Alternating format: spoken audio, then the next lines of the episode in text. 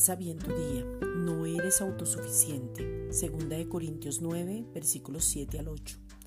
Cada uno dé como propuso en su corazón, no con tristeza ni por necesidad, porque Dios ama al dador alegre y poderoso es Dios para hacer que abunde en vosotros toda gracia, a fin de que teniendo siempre en todas las cosas todo lo suficiente, abundéis para toda buena obra. La gracia no es una doctrina, es una persona que se llama Jesucristo y desde ahí nos movemos, somos y existimos. Abundamos en toda gracia, corremos la carrera con gozo. En esa carrera hay gozo, no competimos con nadie, es una carrera de resistencia.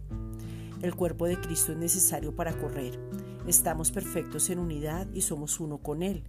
No entres en el autorreconocimiento, no entres en el orgullo, no permitas que tu medida cambie el rumbo, no te dejes consumir por muchas tareas, es tiempo de parar.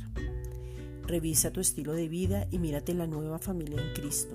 El Padre quiere una familia donde estemos unidos y Cristo, que es el centro, reine.